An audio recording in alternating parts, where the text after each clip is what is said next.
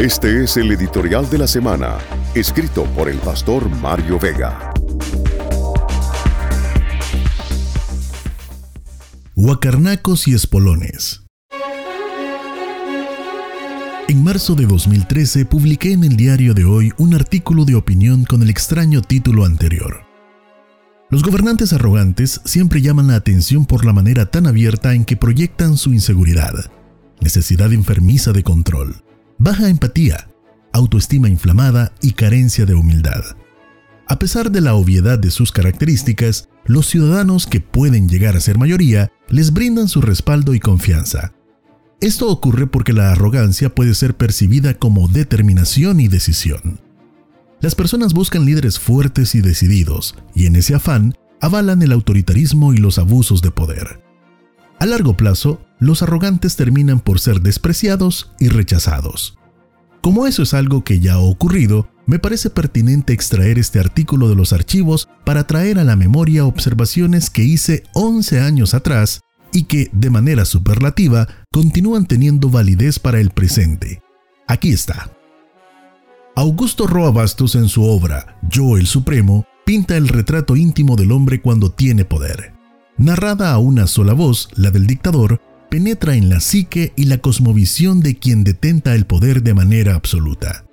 Con apenas unos pocos diálogos con su secretario y asistente Policarpo Patiño, en quien confía plenamente y de quien desconfía plenamente, el intercambio sirve solamente para reafirmar que el Supremo es un trabajador incansable de la dignidad de la República en contra de los que ansían su ruina.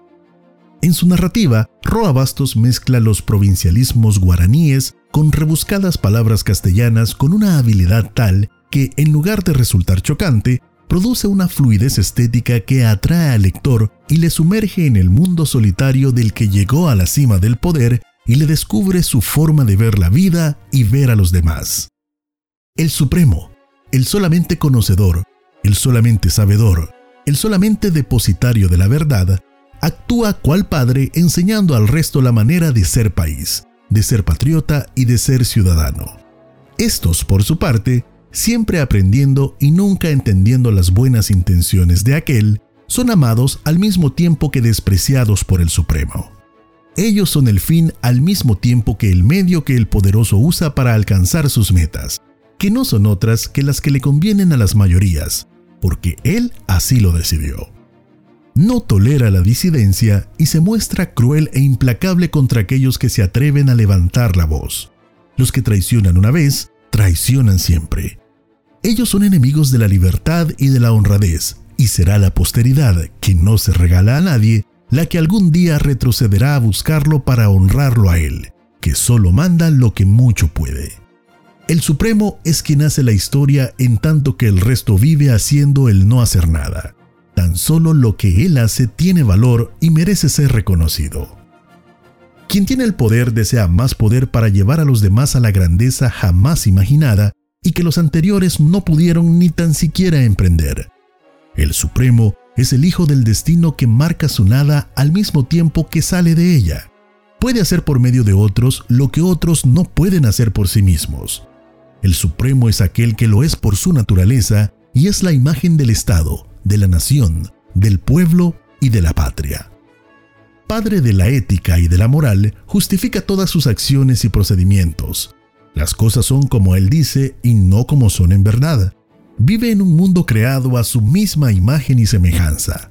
Él es quien dice ser y los demás son quienes Él dice que son. Y quien no lo comprende así es por su mala fe, la cual la tiene ya bien conocida. A ellos los desea contener e impedirles que sigan enarbolando banderas diferentes en el territorio patrio.